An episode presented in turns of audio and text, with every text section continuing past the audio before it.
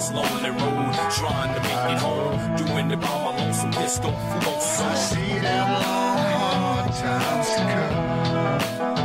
Bem-vindos, amigos do Whisky Justificado! Hoje vamos fazer o review de mais um Bourbon Whisky, o Wild Turkey 81. Nós atribuímos uma nota de 4 estrelas de um total de 5 em Jim Murray. Deu nada menos do que 91.5 pontos, muito bem pontuado. Este é um dos rótulos que eu mais gosto, junto ali com Buffalo Trace, Jeffersons e outros Bourbons muito gostosos, com uma fase nasal bem interessante e bucal muito boa. Essa é uma destilaria importante dos Estados Unidos, criada por Jim Russell e seu filho Ed Russell, que toca hoje em dia. Daí vemos o nome do Russell's Reserve, que seria um dos whiskies maturados por 10 anos desta destilaria. Este número 81 que vem aqui no Wild Turkey se refere, na verdade, ao teor alcoólico. Na verdade, o proof seria um dos métodos de mensuração ingleses mais antigos e ele representa exatamente o dobro da graduação alcoólica utilizada por nós. Então, 81 proof é o equivalente a 40,5 5% de teor alcoólico. Então, quando você vê também o rótulo 101 da Wild Turkey, não pense você que muda alguma coisa na sua formulação. Na verdade, o mash bill, tanto do 81 quanto do 101, seria com 75% de milho, 13% de centeio e 12% de cevada malteada. A única diferença seria, sendo 101 uma graduação alcoólica mais alta, representando 50,5% de álcool, e este 81 aqui tem então 40,5%.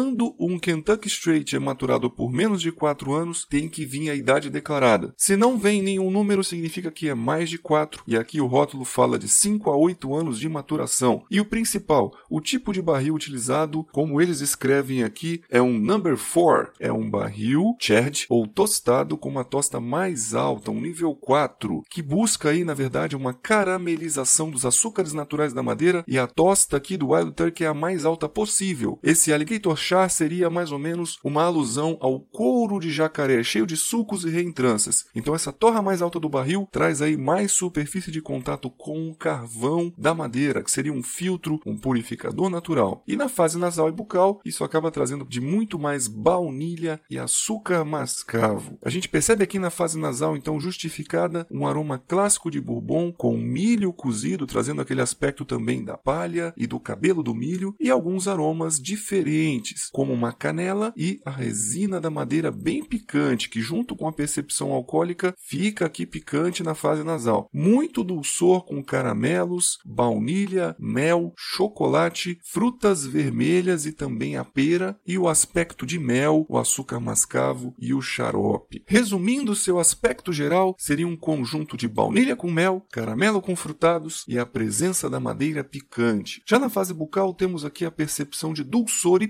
picante trazendo aquela boa correspondência nasal bucal. O peso dele é médio para leve, isso é um fato bem interessante. Um bourbon bem complexo com peso mais leve e uma oleosidade também média e baixa, trazendo para a gente boa fluidez. O ataque tânico de madeira jovem traz aqui para a gente bastante ardência, que anestesia a língua, é uma ardência picância muito gostosa e não traz aquele amargor tânico quadrado. Então, para você ver que essa torra acaba maciando bem mesmo os açúcares e os taninos da madeira. A persistência gustativa é alta e o residual de boca untuoso resinado. Calor de boca é visível aqui mostrando realmente uma presença alcoólica e o retrogosto traz a pimenta da madeira. Então, meus amigos, este foi o review do Wild Turkey 81, um whisky simplesmente maravilhoso, um dos bourbons que felizmente chega ao Brasil e como todo bourbon, ele tem um preço bem interessante. Este aqui foi adquirido numa promoção por 99 reais, mas raramente um bourbon, um straight vai variar muito entre 120 a 200 reais. Então é um excelente custo-benefício, está na nossa lista de indicação de Bourbon. Eu fico por aqui, vejo vocês nos próximos episódios do Whisky Justificado e qualquer dúvida estamos no Instagram para perguntas e respostas. Um abraço a todos e até a próxima.